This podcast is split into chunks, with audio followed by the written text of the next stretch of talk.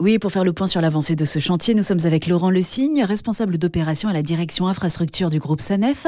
Alors Laurent, pour commencer, rappelez-nous le but de ces travaux. Ces travaux ont démarré au printemps 2020, hein, donc ils sont destinés à améliorer les conditions de circulation autour du diffuseur 31 au niveau de la 16, hein, au niveau de Saint-Omer, entre la 16 et la RN 42. Sur cette partie d'A16, on est entre 30 et 32 000 véhicules jour en moyenne, hein, et sur la partie réseau secondaire, on est autour de 20 000 euh, véhicules jour. Clairement, on va créer deux nouvelles bretelles complémentaires. Elles vont permettre des accès directs sur l'autoroute et donc euh, éviter aux personnes de faire le tour des ronds-points. Donc un accès beaucoup plus facile et beaucoup plus fluide. Et donc Laurent, il y a une partie de ce chantier qui se termine cette semaine. Cette semaine, on va mettre en service le premier aménagement qui est terminé, c'est-à-dire la nouvelle bretelle qui va aller de Saint-Martin-Boulogne vers A16 Paris, ce qui va nous permettre, dans un avenir très proche, de fermer l'existante pour pouvoir réaliser les travaux dessus. Et à terme, elle sera utilisable par les personnes qui viennent de Saint-Omer. Bientôt deux bretelles pour rejoindre la 16 direction Paris. Et après, quelles sont les prochaines étapes de ces travaux? Alors, les prochaines étapes, on a de l'autre côté une nouvelle bretelle également qui est en cours de travaux, hein, venant de Paris directement vers Saint-Omer, vers la RN42. Cette partie-là devrait être terminée courant de l'été 2022. Et on a des travaux sur la 16 également, au niveau des deux ponts qui ont été élargis,